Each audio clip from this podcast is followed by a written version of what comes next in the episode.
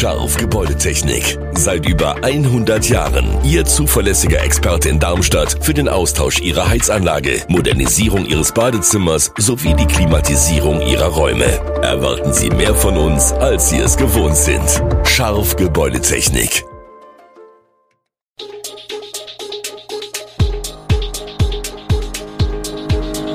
Gude, unser morgendliches News Update. Das Wichtigste aus Südhessen für Sie im Überblick. Guten Morgen aus Darmstadt an diesem 26. Februar. Was Pendler diese Woche beim ÖPNV-Streik erwartet, Kontrolle an Tina Bahnen dauern weiterhin an. Und ein Brand ist in Grasellenbach ausgebrochen. Das und mehr hören Sie heute im Podcast. Die Gewerkschaft Verdi hat für diese Woche erneut Streiks angekündigt. Besonders hart wird es aber für Fahrgäste am Freitag. Denn parallel zu den ÖPNV-Warnstreiks organisiert Fridays for Future für Freitag zahlreiche Demonstrationen gegen die Klimakrise. Hier dürfte die Anreise dann deutlich erschwert sein. An welchen Tagen wo gestreikt wird, wurde bislang nicht flächendeckend bekannt gegeben.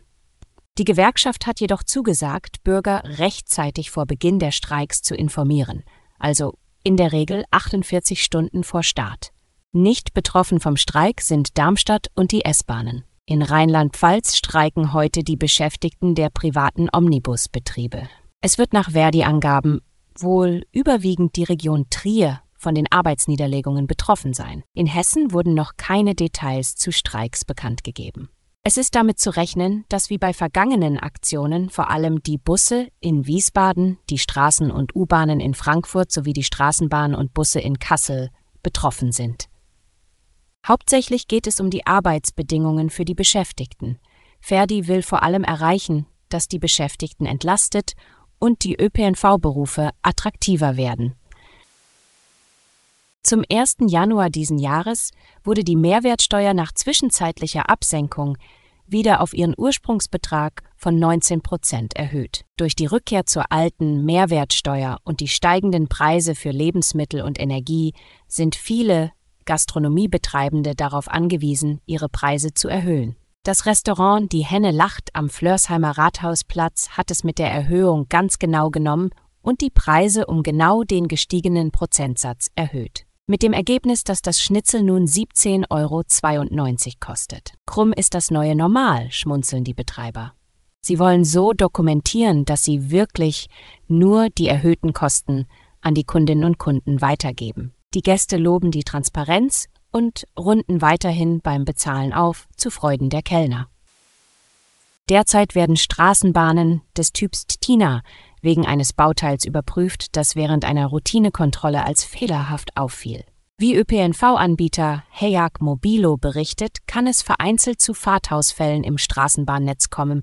Kundinnen und Kunden sollten deshalb die App nutzen, um die Verbindungen zu überprüfen.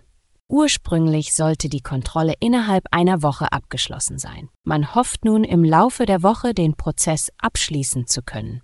Ein Sicherheitsrisiko habe laut Hersteller zu keiner Zeit bestanden, zudem sei das Problem in anderen Städten nicht aufgetreten. Seit Oktober letzten Jahres sind die Bahnen im Probebetrieb. Perspektivisch will die Stadt bis zu 25 TINA-Modelle bis Ende des Jahres in die Flotte integrieren.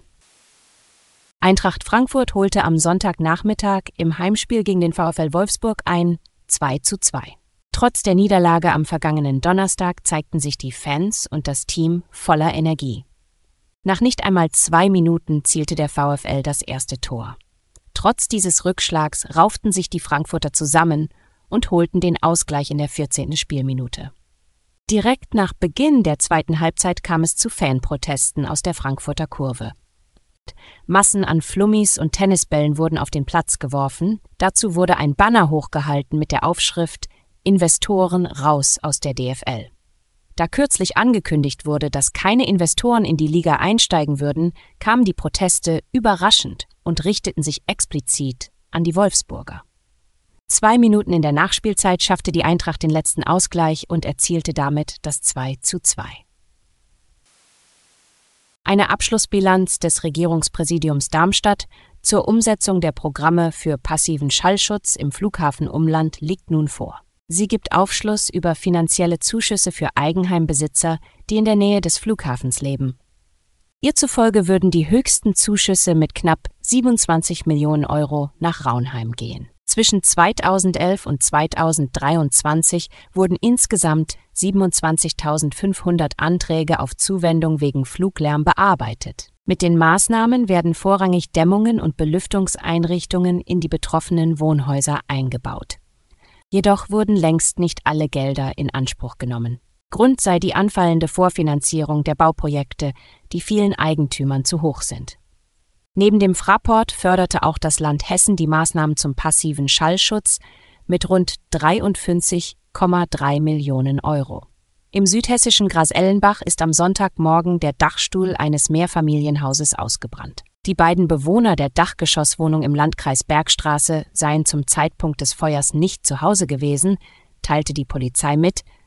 Es wurde niemand verletzt. Die beiden übrigen Wohnungen in dem Haus im Ortsteil Schabach sind den Angaben zufolge derzeit unbewohnt. Den Angaben zufolge hatte eine Hotelangestellte am Morgen das Feuer in dem benachbarten Wohnhaus gemeldet.